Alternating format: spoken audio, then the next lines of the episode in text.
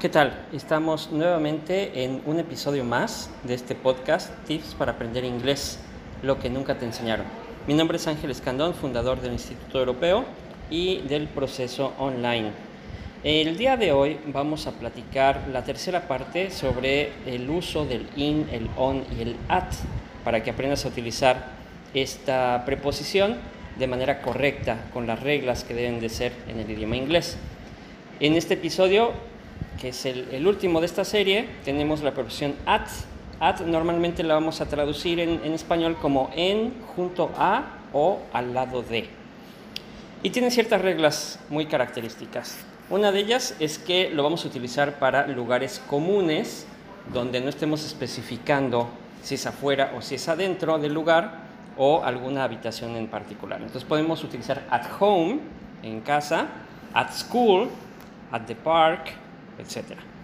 También lo vamos a utilizar para lugares específicos, es decir, lugares en los que estemos indicando el nombre del lugar. Por ejemplo, at Natural History Museum, at Cambridge University. Estamos hablando específicamente del lugar con su nombre. También lo vamos a utilizar para las direcciones, las direcciones de las casas, de los lugares. At 2393 Wraith Avenue, por ejemplo, siempre vamos a empezar con at cuando vayamos a dar la dirección de un lugar.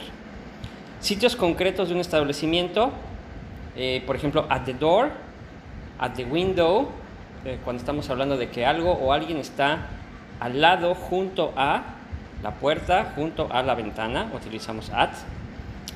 Tenemos también citas y acontecimientos, at the party, at the meeting, etc.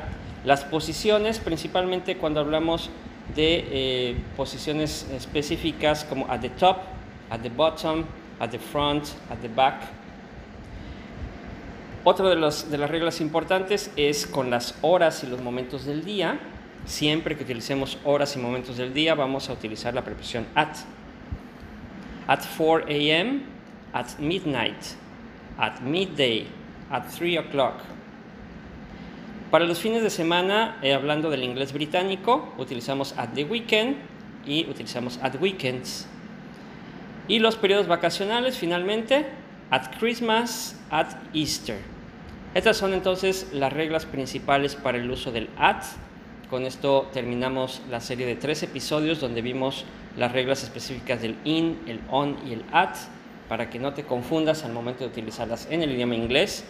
Te sugiero que eh, revises, tomes apuntes de estos tres eh, episodios y sigas escuchando nuestro podcast porque vamos a seguir dando reglas importantes, reglas que puedes utilizar, que te puedes aprender para mejorar tu nivel de inglés y que no tengas ninguna duda de cómo utilizar el idioma y cuáles son las reglas correctas del mismo. Mi nombre es Ángel Escandón, este es el podcast Tips para aprender inglés del Instituto Europeo y seguimos en sintonía. Muchas gracias por escuchar.